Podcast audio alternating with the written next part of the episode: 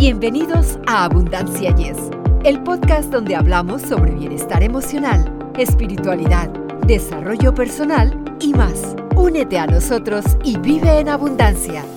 Hola, soy Victoria Rich y junto con Eduardo Rentería les damos la más cordial bienvenida a Abundancia. Yes. Pues sí, amigos, me uno a mi compañera Victoria para darles, como dice ella, la bienvenida Así que bueno que nos van a acompañar en otro gran programa sensacional con nuestro invitado de lujo. Como diríamos en México, invitadazo de lujo, ¿verdad, Victoria? De lujo, tienes razón.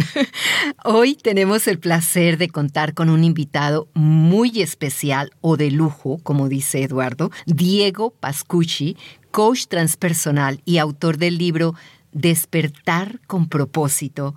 Inspírate para darle sentido a tu vida. En esta emocionante charla, Diego nos guiará a través de su experiencia personal y cómo encontró su propósito compartiendo valiosas enseñanzas y herramientas para despertar emocionalmente, aumentar nuestra motivación y reducir la fricción producida por el boicot. Así que prepárense para una conversación que los motivará y los llevará a reflexionar sobre la importancia de tener un propósito en la vida. Acompáñenos en este episodio y déjense inspirar por la aventura de Diego, quien pasó de sentirse sin rumbo a encontrar su verdadero camino y darle sentido a su vida. Así que prepárense, Diego tiene una vida muy peculiar, se los digo así rapidito, y su desarrollo lo ha hecho llegar hasta este punto en que se ha erigido como el creador del primer gimnasio de desarrollo personal para emprendedores. Lo dije lento para que se dieran cuenta de que es un título especial. Esta entidad sirve para ayudar a todos aquellos que tienen la necesidad de la pasión para realizar sus sueños. Así que aprovechen los valores, la capacidad, el propósito, los consejos de Diego en su beneficio. Es seguro que hallarán su camino al éxito y la felicidad. Diego, es un genuino placer darte la bienvenida de nuevo a nuestro podcast. Estamos entusiasmados de tener a alguien tan valioso como tú aquí en Abundancia. Hola Victoria, hola Eduardo, el gusto es mío, el trato que me dais es exquisito y, la ventana para poder trasladar el conocimiento que uno puede tener y el granito de arena que puede aportar, pues hace que uno se sienta feliz por estar y muchísimas gracias. Gracias a ti, Diego. ¿Podrías contarnos sobre ese momento clave en tu vida cuando decidiste cambiar tu rumbo y buscar tu propósito? ¿Qué fue lo que te impulsó a tomar esa decisión, Diego? Bueno, también tengo una forma de ser que por suerte o por desgracia, porque a veces no es fácil eh, no conformarse, ¿no? Y yo siempre necesitaba como tener, sentir que mi vida tiene sentido indistintamente de la decisión eh, o el momento en el que esté. Y en una época no veía que mi vida tenía sentido. Estaba emocionalmente muy apagado, muy hundido. La situación era bastante compleja. Y lo bueno es que cuando tienes poco que perder, arriesgas más. Entonces he dicho, bueno, peor no voy a estar. Así que decidí cambiar. Fue, creo que tenía unos creo que en los 18 años, cuando tomé la decisión de yo así no quiero seguir, voy a cambiar drásticamente y decidí cambiarme de, de país, de continente, no conocía a nadie, yo me vine de Argentina a España y así fue como empezó. Entonces empecé por el propósito de supervivencia que le llamo yo, ¿no? Hay como tres fases y empecé por ese propósito de, bueno, tengo que empezar a vivir pero sentir que estoy viviendo también. Y a partir de ahí empecé a sentirme mejor, a crecer, a, sobre todo tenía sentido mi vida. Y eso fue lo que me marcó y de eso no me despegué más. Ya empecé a conectar, a, siempre buscar, incluso cambié de profesión. Yo vengo del interiorismo, de, la arquitectura, y me formé como COA profesional porque ya no tenía la ilusión de moldear planos, de moldear casas, sino lo que quería era moldear personas. Y, y por eso cambié, pero lo que te decía, por suerte o por, desgracia, porque hay veces que uno dice, o lo que sería estar conforme con cualquier cosa y no te complicas, ¿no? Pero las personas que tenemos ese deseo de ser feliz con algo que nos haga sentirnos realizados, claro, cuando sientes un vacío necesitas pivotar, necesitas buscar ese sendero que te llene. Y así empecé. ¿Y qué te inspiró a escribir tu libro Despertar con propósito y compartir tu experiencia? Creo que y me encuentro con mucha gente en la calle, con amigos, con familiares, y no sé si a vosotros pasa, ¿no? Que hablas con la gente y dices, pero a ti qué te gustaría? Y la gente a veces sale, ¿no? Y te dice, ah, pues a mí me encanta la decoración, pues a mí me encanta la moda, pues a mí me encanta la fotografía. ¿Y por qué no lo intentas? ¿Por qué no haces algo con eso? Eh, y ya empieza el es que, ¿no? Es que es muy difícil, es que la crisis, es que no es fácil. O sea, porque luego van a trabajar y dices, lunes, uy, qué pesado. Diciendo que es viernes, le mandan a hacer una tarea y son todas quejas. Y yo digo, si yo pudiese hacer algo para ayudar a, no solo a esas personas, sino al que de verdad también tiene ganas de, de conseguirlo, y decir, venga que voy y por lo menos lo voy a intentar. Ya se verá si vives de eso o es un hobby complementario o es una colaboración con una ONG, ¿no? Pero yo quería ayudar a la gente a que encuentre motivos internos para comprometerse con lo que le hace feliz. Esa fue la, la razón. Y como yo lo he vivido y he vivido situaciones emocionales bastante delicadas cuando perdí la ilusión por luchar por mis sueños, pues he dicho, mira, ahora que me he formado, ahora que soy COA y ahora que tengo mucho aprendizaje, lo voy a compartir para ayudar a esas personas que, que quieran luchar por un sueño eh, con las herramientas que tienen independientemente de la situación en la que se encuentren. Y ese es el motivo, ¿no? O sea, al final como que el propósito mío se convierte en un propio propósito de ayudar a la gente a conectarse con su propósito, ¿no? Es como muchas cosas en común, pero es lo que me hace feliz. ¿eh? Yo cuando despierto a alguien, yo le suelo decir a la gente, o sea, olvídate que, que no tuvieses que trabajar por dinero, que el tema del dinero lo tienes solventado. ¿Qué harías? Y la gente enseguida abre los ojos y dice, ¡guau! Lo tengo clarísimo, me, tiraría por aquí, haría tal cosa. Y digo, ¿y por qué no lo haces ahora? A ver, si no tienes todo el dinero que necesitas, pues en la medida de lo que puedas.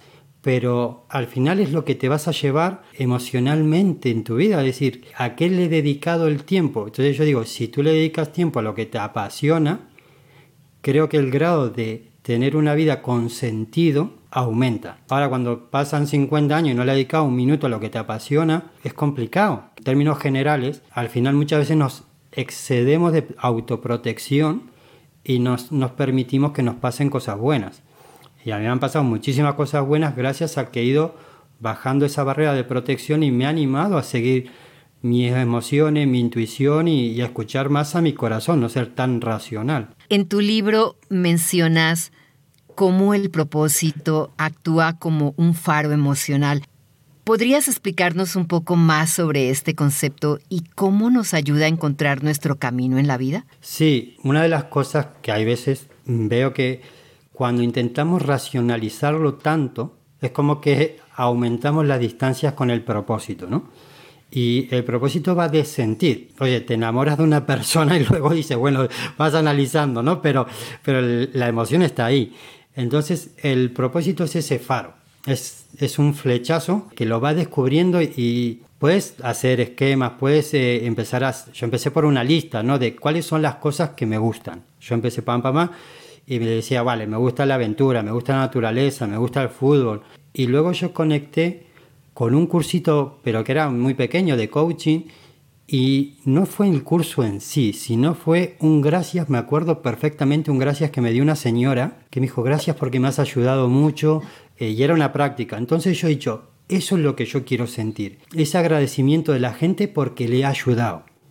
Y quiero estar en contacto con la gente. Entonces, luego estaba escuchando un podcast y lanzaron una pregunta en el podcast de si pudieras hacer algo ahora, y el tema era hacerlo ahora para cambiar tu situación, ¿qué harías? Y yo dije, jolín, me estoy quejando, pero no estoy buscando soluciones. Y entonces dije, ¿y si hago un curso y me formo como profesional de coaching? Y entonces enseguida miré, busqué por internet. Cuando vino mi mujer, le digo, cariño, tenemos que hablar. Y seriamente. Le digo, me pasa esto. Le digo, no es que estoy mal con el tema de los diseños, estaba diseñando franquicias, tiendas de muebles, o sea, hacía algo que me gustaba. Pero no era el qué guay es lunes, voy a hacer algo que me apasiona ya estaba viendo la hora cada día, cuánto queda para salir, cuánto queda para salir. Y no, yo no quería vivir así. Entonces digo, mira, tenía unos ahorros, digo, eh, veo unos estudios, supone gastarme casi todos los ahorros. Pero es lo que siento que tengo que hacer. Y me dijo, adelante. y me formé y cuando empecé la formación y empecé a descubrir todo lo que podía ayudar y las herramientas, digo, esto es lo mío, pero 100%. Y bueno, y desde ahí ya empecé a conectar. Esta, digamos, como es que es la fase del propósito de realización personal. Antes te había hablado del propósito de supervivencia. Y en el medio, o sea, tenemos como una pirámide, ¿no? Supervivencia, luego en el medio está desarrollo personal y el propósito de realización personal más arriba. En el desarrollo personal haces cosas que te gustan, pero las haces para ti. Es decir, yo era interiorista porque quería eh, hacer cosas creativas, pero era por mí, no era porque yo quería crear un mejor espacio para la gente, que sí que hay una cierta intención en los diseños, pero no tenía el foco puesto ahí. Cuando ya me formé como COA, era, no, yo quiero mejorar la vida de la gente.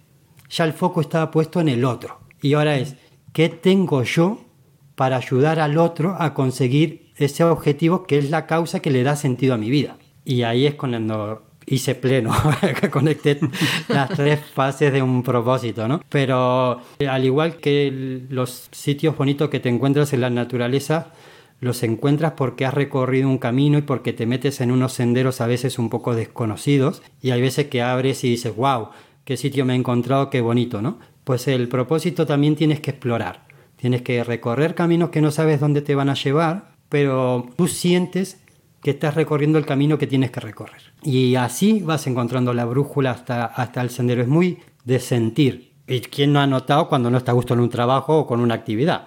O con los valores de un negocio. Fíjate que eh, ahorita todo lo que nos estás platicando me, me, gusta mucho, pero yo quiero regresarme un poquito. Dices que eras muy joven, a los 18 mm. años, cuando descubriste eso. No toda la gente tenemos eso. Podríamos decir que tú tienes eh, algo especial o, o algo así, Diego? Eso tiene que ver con los dones y la dificultad que tiene un don es que lo ven mejor los demás que uno mismo. ¿no? O sea, yo te puedo decir, ah, Victoria, tú tienes una facilidad, Eduardo, de comunicación, de tal, me encantaría tener ese carisma en la voz. Y uno dice, pues yo hablo normal, ¿no? Es que, ¿sabes? No, no lo vemos, ¿no?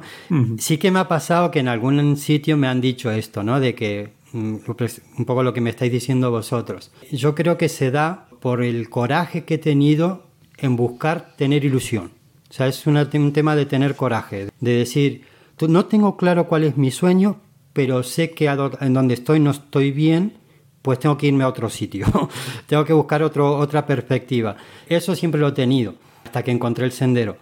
No lo sé, ojalá eh, signifique algo el hecho de que pueda ayudar en un futuro a muchísima más gente y que esto sea como el, un primer gran paso, ¿no?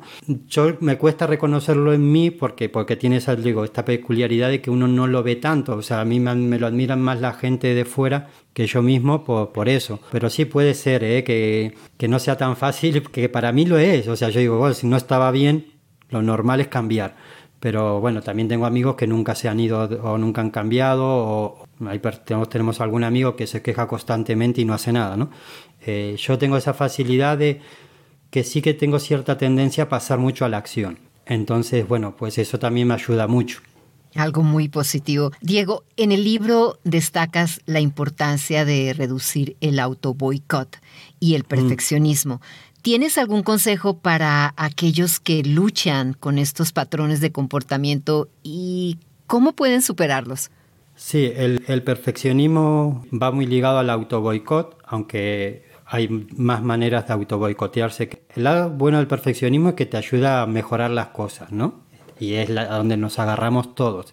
Es esto tengo que mejorar, voy a lanzar un podcast, lo voy a mejorar, voy a mejorar la cuña, al final terminas pasan dos años y no lo haces. Porque encubre el perfeccionismo la autoprotección. Y hay veces que nos encontramos más cómodos intentando mejorar algo que haciéndolo.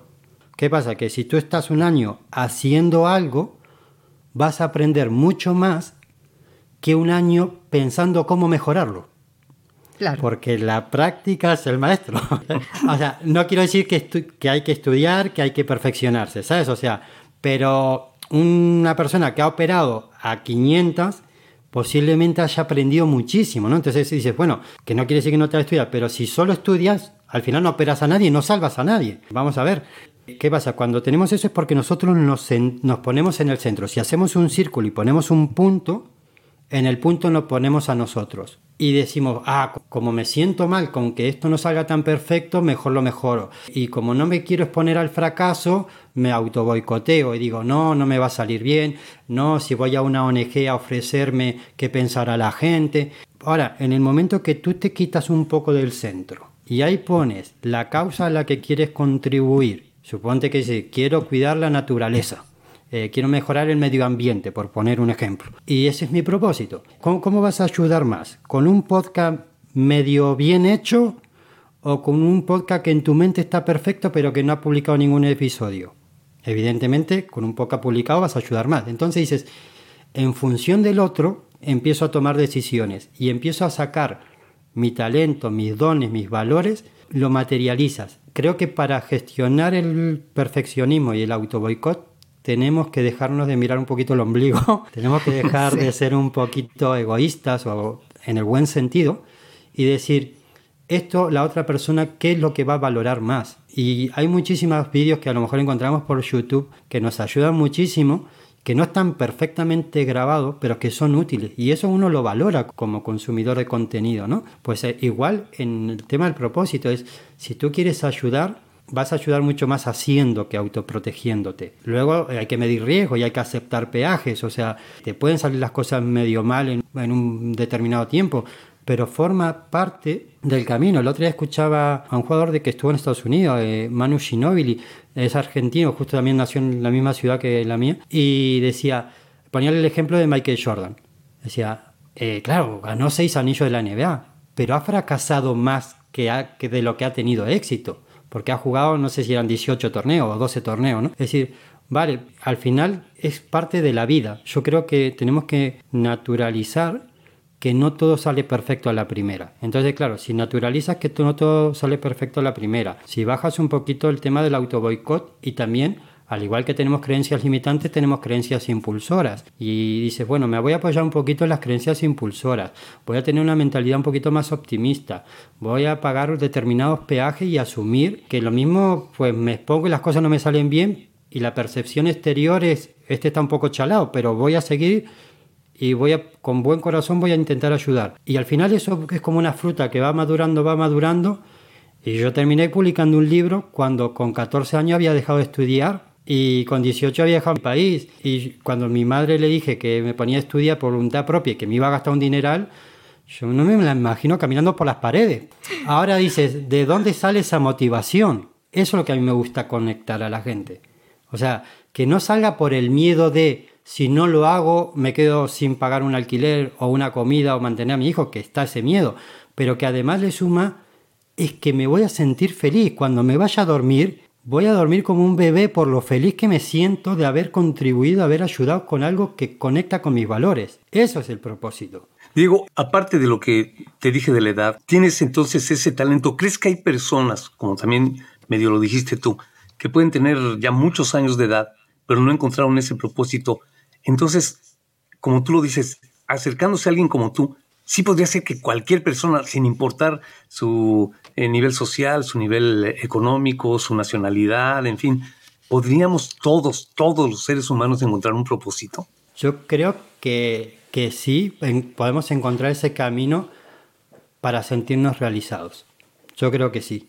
Lo que también es como todo, ¿no? O sea, si yo quiero adelgazar y voy a un nutricionista, tengo que permitirme cambiar determinados patrones de comportamiento pero tengo que tener la voluntad de querer cambiar. Entonces, para encontrar un propósito, tienes que tener la voluntad de quererlo encontrar. ¿Y quién no va a querer tener un propósito? Claro, es que a lo mejor es más fácil decir, no, yo me conformo con lo que tengo y no quiero explorar más cosas, porque eso supone muchos cambios de vida. O sea, entonces supone un esfuerzo, pero cuando te permites conectar con tu propósito y tienes esa voluntad, yo digo que uno puede decir, yo deseo tener un propósito, quiero tener un propósito, y luego viene el me comprometo para tener un propósito. Y el me comprometo ya es otra historia. Ahí ya hay acción.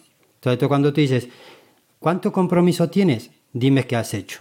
Y entonces cuando hay gente que te puede decir, no lo he encontrado, pero mira, he probado la natación, he probado el fútbol, he probado la de meditación, voy bueno, a lo mejor es una, ayudarle a, a analizarse, ¿no? Pero ves que lo está intentando. Ahora, cuando tienes el deseo pero no tienes el compromiso, es como volvemos al auto boicot. Yo le llamo amor propio, ¿no? Uno se tiene que querer tanto como para decir, voy a intentar que mi vida tenga sentido y hay momentos difíciles en la vida que todos los podemos vivir, pero voy a tener una vida con sentido y me voy a enfocar en tener una causa, ese faro emocional que hablábamos al principio y puede ser una persona con 80 años que dice, mira, yo tengo una experiencia, hay gente que tiene mucha facilidad, o por lo menos eso dice, para ganar dinero. Imagínate, ¿no? Un empresario de 80 años que ha sido muy exitoso, que dice, yo ya no necesito trabajar, pero voy a ayudar a familias numerosas a que puedan generar microorganizaciones para generarse un autoempleo y salir de la pobreza. No hay salario que le pague a, a esa persona lo feliz que se va a sentir. Que hablamos del salario emocional en este caso, ¿no? Entonces, un, cocinero, tú imagínate un cocinero de 80 años y dice, he cocinado, he tenido restaurantes, tal.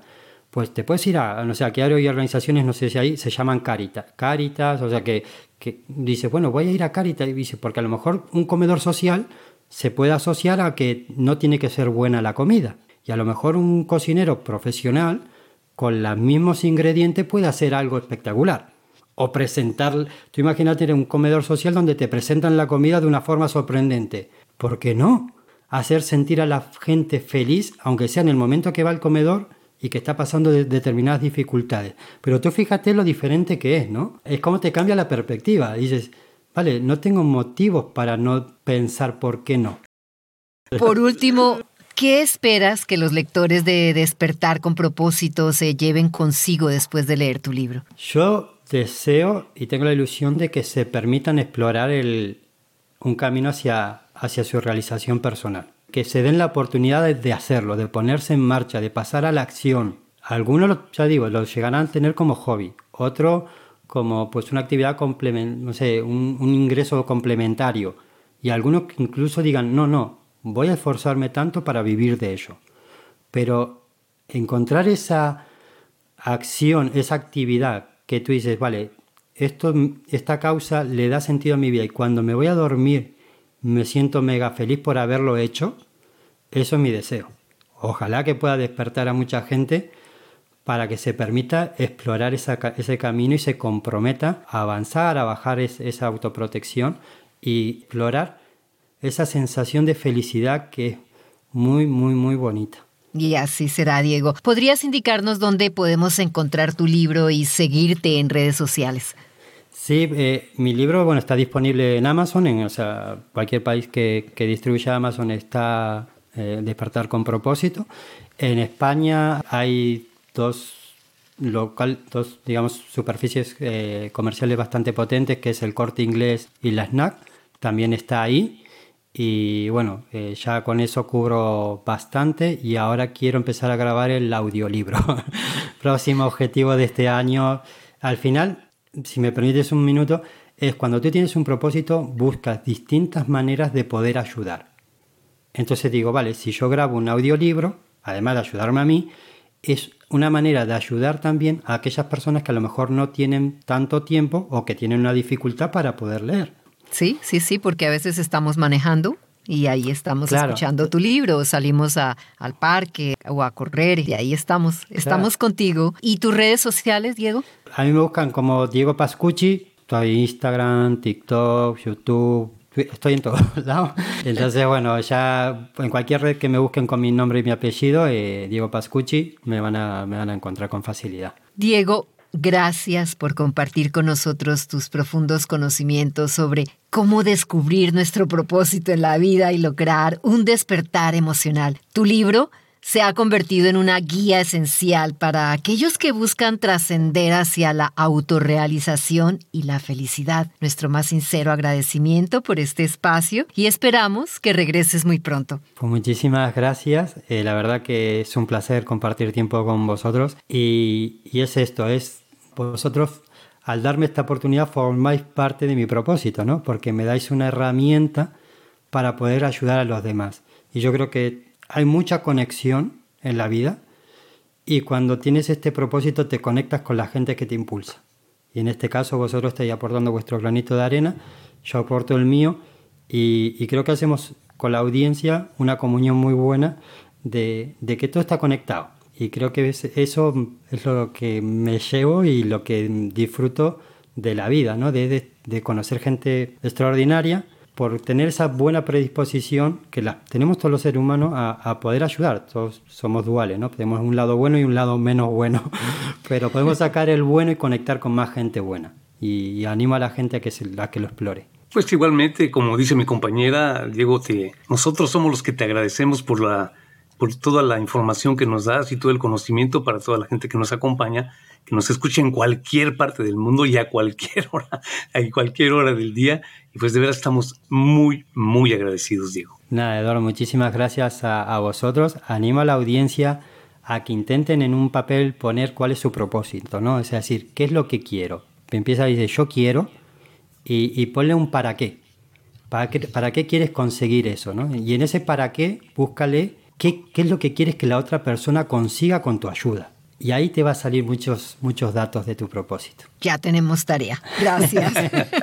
soy Coa, soy Coa y me sale, me sale por defecto el, bueno, vamos a hacer algo. Amigos, gracias por sintonizar nuestro podcast. Esperamos que hayan disfrutado de este episodio tanto como nosotros. Recuerden seguirnos en nuestras redes sociales y suscribirse al podcast para estar al tanto de los próximos episodios y no perderse ninguna de nuestras conversaciones inspiradoras. Apreciamos sinceramente su compañía en esta travesía de crecimiento personal. Nos reencontramos en el siguiente episodio de Abundancia. Yes, hasta la próxima amigos.